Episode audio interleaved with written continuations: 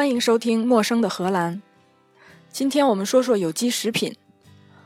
我最近在网上看到代购从欧洲往国内代购东西的这些网站，上面经常会说什么什么食品是有机食品，是生态食品，是生物食品，是纯天然的食品。然后下面就有很多人在欧洲可能卖的很便宜，但是一卖回国呢，价格可能就三四倍的翻。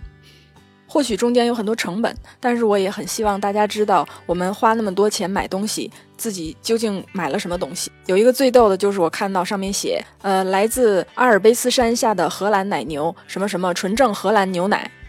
荷兰奶牛产的牛奶就是荷兰牛奶吗？而且阿尔卑斯山也不在荷兰，荷兰三分之一的地方都在海平面以下。我也不懂阿尔卑斯山下的荷兰奶粉是怎么回事儿。今天先不说奶粉的事儿，先说有机食品。我们可能会看到商标上会写着 organic，有的上面写着 ecological，有的上面写着 biological，还有的上面写着 natural。这些说的都是一个事儿吗？首先，咱们先要分清前三种和 natural。natural 说的是天然的，它跟生态啊，或者跟有机啊，或者跟非转基因呐，或者跟什么没有抗生素啊，或者是没有农药啊。任何关系都没有，它只是说它是天然的，就是说它不是人工的。比如说，你买到了一个用胶皮做的假鸡蛋，你就不能说它是天然的；或者你买到了一个化纤的衣服，你就不能说它是天然的。它不是棉的，也不是麻的，也不是丝的，所以它不是用天然原料做成的，它不是天然的。所以，如果一个产品上说这个是天然的，就等于只是说它是来自植物、来自动物，其他的。然后我们再分另外几种：organic、ecological、biological。这三种呢，基本上说的是同一件事儿，就是我们所说的有机食品、生态食品、生物食品。只不过这三种三个名词是从不同的来源翻译过来的。像 organic 就是从英语翻译过来的，然后像 biological 这个词是从法语来的，ecological 也是从法语、西班牙语系过来的。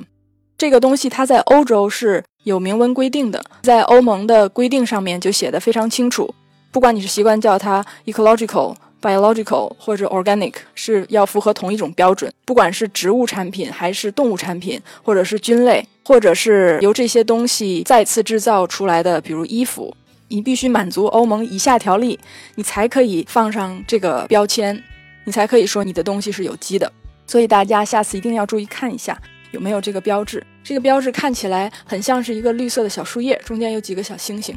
按照欧盟的标准，什么样是有机产品呢？实际上，他说的是一种对生态影响小、对动物态度好、非转基因的、不含激素的、不含抗生素的，在杀菌、杀虫、除草剂上面有严格控制的这么一种生产方法。美国对有机的定义和欧洲还不太一样。所以说，大家在网购的时候，如果你看清来源，可能欧洲对有机的定义更加严格。欧盟委员会在二零零八年的时候发布了一个规则，八百八十九号规则，它就规定了有关于有机生产贴标签和监控的实施细则。这个细则非常长，非常细致，从生产、加工到包装、运输、储存，每一步都讲得清清楚楚。关于植物是什么样的，关于动物是什么样的，关于蘑菇是什么样的。比如说动物，它会描述的非常细，是牛啊、羊啊、猪啊、鸡啊，什么珍珠鸡啊，还是北京烤鸭呀？就是任何一种动物，它都描述在里面。然后说你的这个禽舍或者说牛棚需要修多大，平均每个动物需要住多大，然后你这一年里它有多少天必须是在户外的？你在杀它的时候，这个动物最低年龄应该达到多少？我看了一下禽类的列表，火鸡、珍珠鸡、番鸭。北京鸭，北京鸭就是我们做北京烤鸭的那个鸭。这些东西平均起来大概是最低屠宰年龄是一百天左右，鸡是八十一天，北京烤鸭是最短的，是四十九天，而且公的跟母的要求也不太一样，通常母的会活得长一点，具体为什么我也不知道。对于食品加工也有要求，是说食品的干物质至少有百分之九十五是有机的，这样你才可以说你是有机食品。有的人他就会说，我的产品超过百分之九十五是有机来源，然后你卖的是比如牛奶，牛奶里面有很多水，所以你如果说水是有机的的话，你也可以说你的这个产品有百分之九十五以上是有机来源，但是这个就不符合欧盟的规定。欧盟规定说，产品干物质至少有百分之九十五是有机的，这是从一方面看，但是从另外一方面看，那些食品添加剂，实际上占的比例，或者说真正有害的东西，比如说防腐剂啊，嗯，当然也不是所有防腐剂都有害，就有害的防腐剂啊，亚硝酸盐呢。如果说有百分之五的东西可以不是有机的，那整个这个产品还是可以非常有害。所以欧盟委员会呢，它对食品添加剂也做了进一步的描述，有非常多的列表，有什么呃附附件一、附件二、附件三、附件八。每一个附件对这个东西的产地、这个东西的加工方法，还有上市你要卖到什么地方，根据不同的情况，它都有不同的要求。当然，激素跟抗生素在非极端情况下是不能使用的。我仔细看了一下农药的部分，这个就很有意思。在农药这一组里面呢，呃，主要说的就是杀虫剂、杀菌剂、除草剂之类的。第一种可以用于有机农业的是问茎提取物。问茎是什么呢？是是一种草。全国什么地方都有，欧洲也很多，朝鲜也有，日本也有，是一种分布非常广泛的草，长得很像一个小松树，但是它非常小。我们好像也有叫节节草啊，嗯，不开花，至少我没见过它开花。把这个东西的提取物呢，它实际上用来杀虫和除草的，这个我就很困惑，因为在我家的花园里，它是我想除的杂草之一。我花了两年时间不停的除草，我之前花园里大概有四十种杂草，我就花两年时间不停的除，用各种除草剂，用各种方法，或者用手拔，或者用其他的侵入物种，不不能说侵入物种，更容易生长的草坪草去覆盖它，最终大部分的草全部都杀完了，就连七叶草也很少见了，唯独这个问茎怎么杀也杀不净，因为它的根非常深，而且你稍微一拔它就断了。它就从任任意一节，它就断了，不然怎么叫节节草呢？而且如果你想用除草剂去喷它的话，剩下那么一两个，它一样还可以长出新的出来，这个非常让我头疼的一个事儿。这一次我就看到这个文件上面说问茎提取物可以作为有机除草剂，我就想到我说不定我可以把它，比如用那个打碎机把它打碎了，兑上水，然后我再把它浇下去，我看看能不能把它自己给除了。说着说着就要跑题，呃，农药可以用于有机生产的农药，还有。水解蛋白质、果糖，果糖是用于杀虫的，而另外还有卵磷脂是用来杀菌的，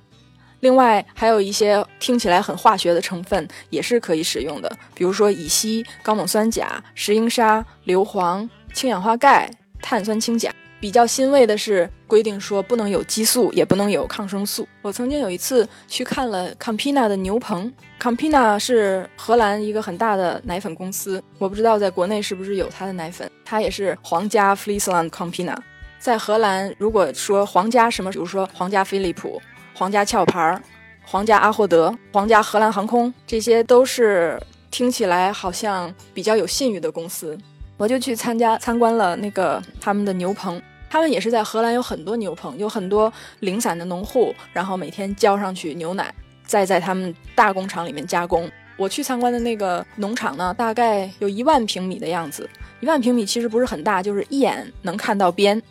一百乘一百，这就是一万平米的概念。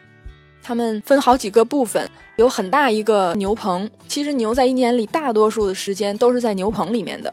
呃，我们有的时候会在草地上看到牛在那儿坐着、躺着、溜达着吃东西。那个时候你仔细回忆一下，通常都是一个晴天，而且是比较干燥的时候。因为就算是刚下完雨，开始放晴了，呃，牛主人也不太愿意把牛放出去。为什么呢？因为那个时候牛非常喜欢跑，如果牛一跑的话，就会把那个还湿着的那个草地给踩坏了，对牧草生长很有影响，而且这个地的恢复也很不容易。所以你很多时候牛都在牛棚里，牛棚就很大一片，但是里面牛也很多。一个每头牛，我觉得应该能有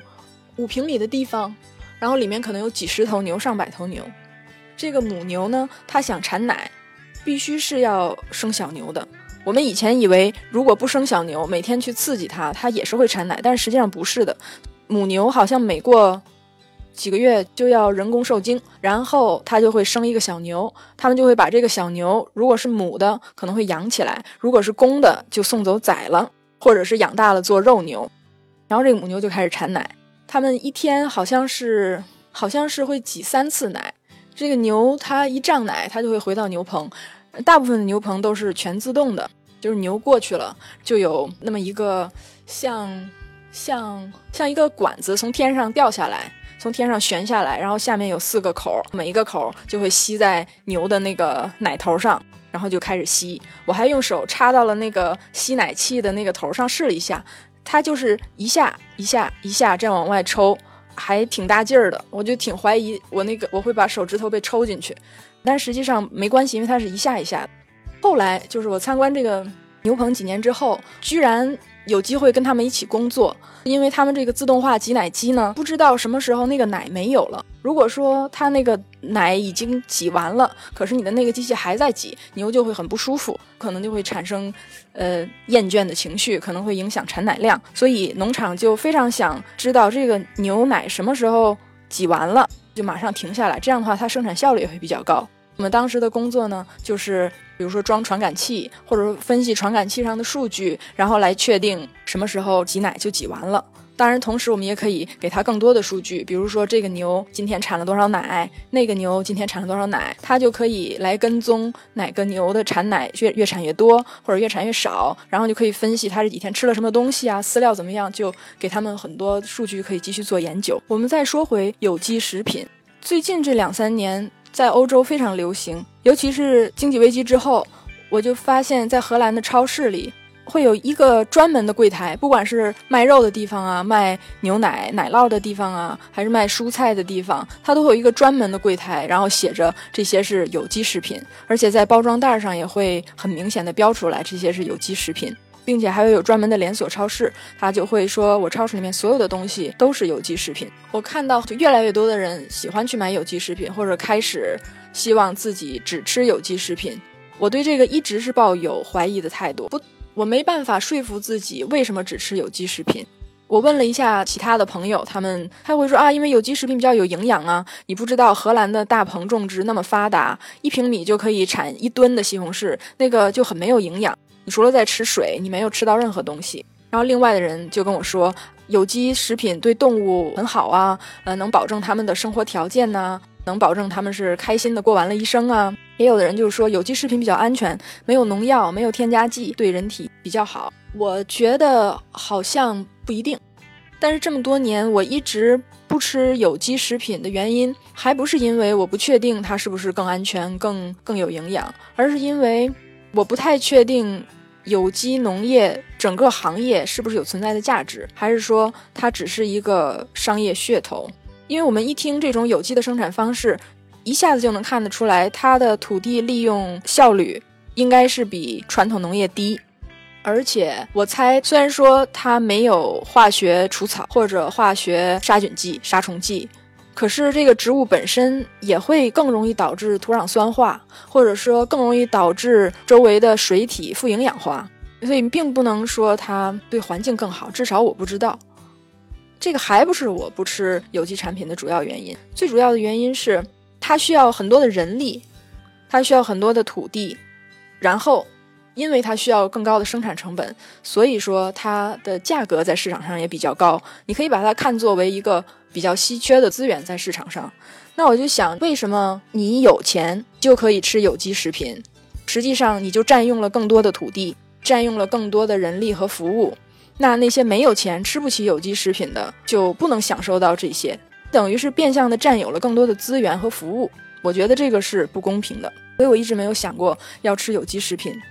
可是再仔细一想，我这么想也没有道理，市场就是供需平衡嘛。我愿意花更多的钱，我就买更稀缺的东西，或者质量更好的东西，或者是服务更密集、科技更密集的东西。那我愿意少花钱，我就买一些成本比较低的东西，也很有道理。